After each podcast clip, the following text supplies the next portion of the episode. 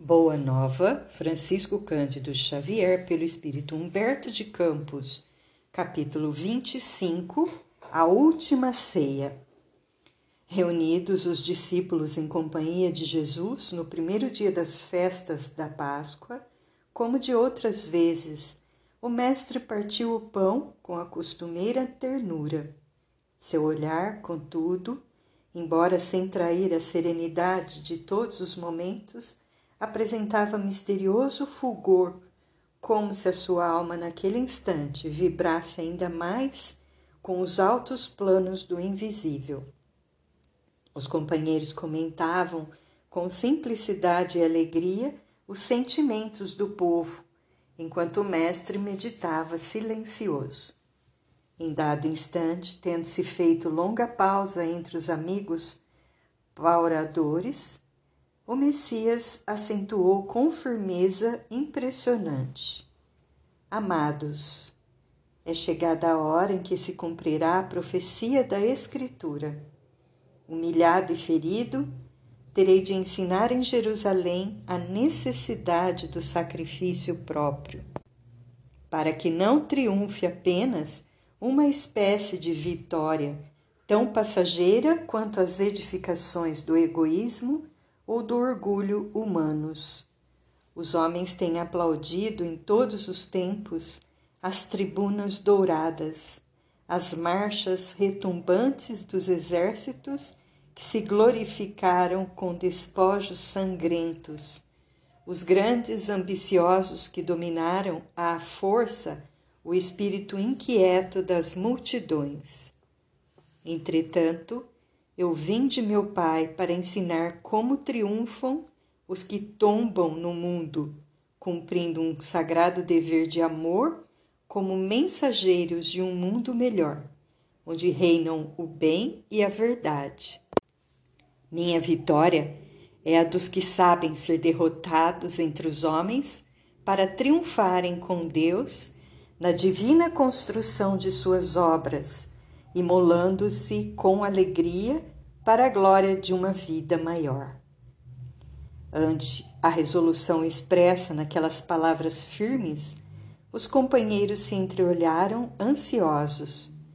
O Messias continuou: Não vos perturbeis com as minhas afirmativas, porque em verdade um de vós outros me há de trair. As mãos que eu acariciei voltam-se agora contra mim. Todavia, minha alma está pronta para execução dos desígnios de meu Pai. A pequena assembleia fez-se lívida, com exceção de Judas, que entabulara negociações particulares com os doutores do templo, faltando apenas o ato do beijo a fim de consumar-se a sua defecção, ninguém poderia contar com as palavras amargas do Messias penosa sensação de mal-estar se estabelecera entre todos. O filho de Iscariotes fazia o possível por dissimular as suas dolorosas impressões quando os companheiros se dirigiam ao Cristo com perguntas angustiadas. Quem será o traidor? disse Filipe com estranho brilho nos olhos. Serei eu? indagou André ingenuamente. Mas, afinal, objetou Tiago, filho de Alfeu, em voz alta. Onde está Deus que não conjura semelhante perigo? Jesus, que se mantivera em silêncio ante as primeiras interrogações, ergueu o olhar para o filho de Cleófas e advertiu: Tiago, faze calar a voz de tua pouca confiança na sabedoria que nos rege os destinos. Uma das maiores virtudes do discípulo do Evangelho é a de estar sempre pronto ao chamado da providência divina, não importa onde e como seja o testemunho de nossa fé. O essencial é revelarmos a nossa união com Deus em todas as circunstâncias. É indispensável não esquecer a nossa condição de servos de Deus para bem lhe atendermos ao chamado nas horas de tranquilidade ou de sofrimento. A esse tempo, havendo-se calado novamente o Messias, João interveio perguntando: Senhor, compreendo a vossa exortação e rogo ao Pai a necessária fortaleza de ânimo. Mas por que motivo será justamente um dos vossos discípulos o traidor de vossa causa? Já nos ensinastes que, para se eliminarem do mundo os escândalos, outros escândalos se tornam necessários. Contudo, ainda não pude atinar com a razão de um possível traidor em nosso próprio colégio de edificação e de amizade. Jesus pousou no interlocutor os olhos serenos e acentuou: Em verdade, cumpre-me afirmar que não me será possível dizer-vos tudo agora. Entretanto, mais tarde enviarei o Consolador, que vos esclarecerá em meu nome, como agora vos falo em nome de meu Pai. E detendo-se um pouco a refletir, continuou para o discípulo em particular: Ouve, João, os desígnios de Deus, se são insondáveis, também são invariavelmente justos e sábios. O escândalo desabrochará em nosso próprio círculo bem-amado, mas servirá de lição a todos aqueles que vierem depois de nossos passos no divino serviço do Evangelho. Eles compreenderão que, para atingirem a porta estreita da renúncia redentora, hão de encontrar muitas vezes o abandono, a ingratidão o desentendimento dos seres mais queridos. Isso revelará a necessidade de cada qual firmar-se no seu caminho para Deus, por mais espinhoso e sombrio que ele seja.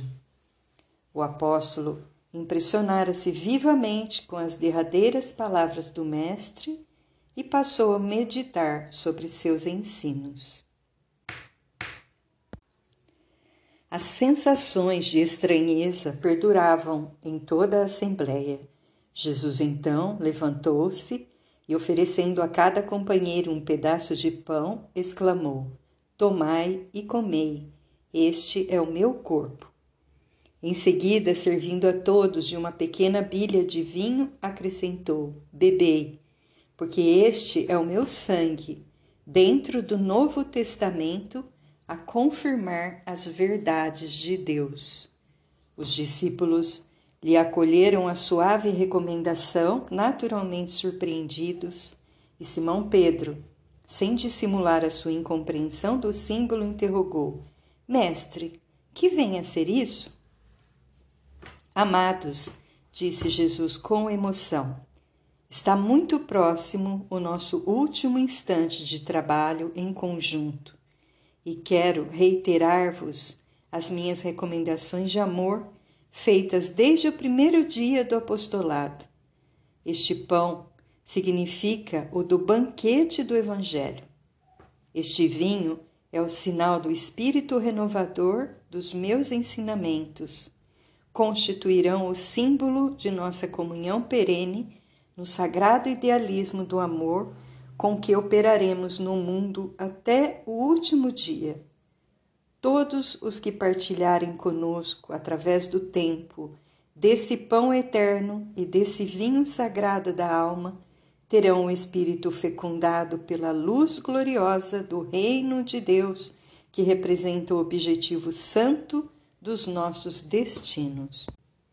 Ponderando a intensidade do esforço a ser empregado e aludindo às multidões espirituais que se conservam sob a sua amorosa direção, fora dos círculos da carne, nas esferas mais próximas da terra, o Cristo acrescentou: Imenso é o trabalho da redenção, mesmo porque tenho outras ovelhas que não são desse aprisco, mas o reino nos espera com a sua eternidade luminosa altamente tocados pelas suas exortações solenes, porém maravilhados ainda mais com as promessas daquele reinado venturoso e sem fim, que ainda não podiam compreender claramente, a maioria dos discípulos começou a discutir as aspirações e conquistas do futuro.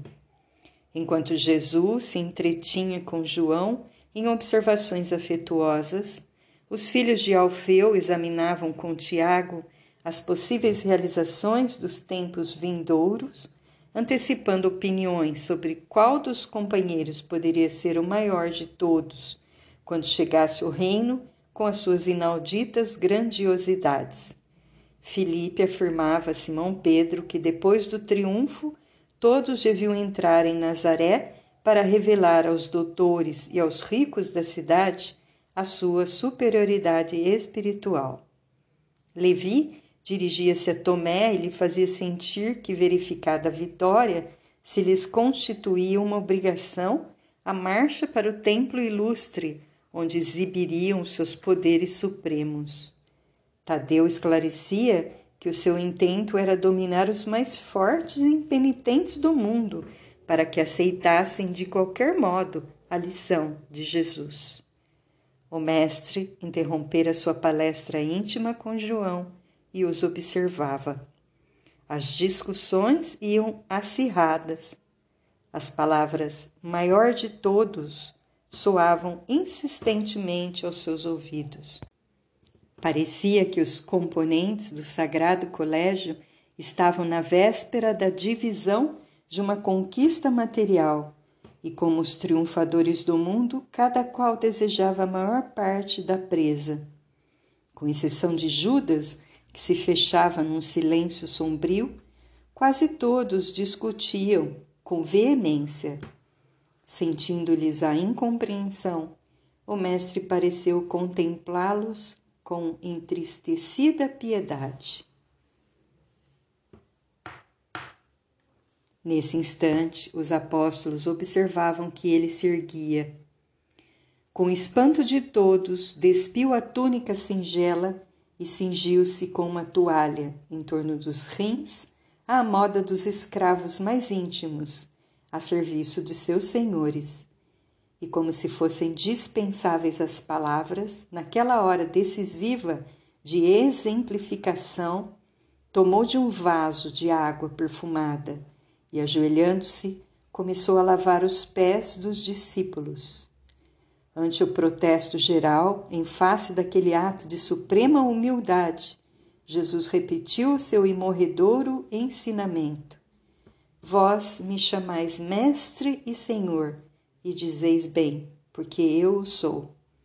Se eu, Senhor e Mestre, vos lavo os pés, deveis igualmente lavar os pés uns dos outros no caminho da vida, porque no reino do bem e da verdade o maior será sempre aquele que se fez sinceramente o menor de todos.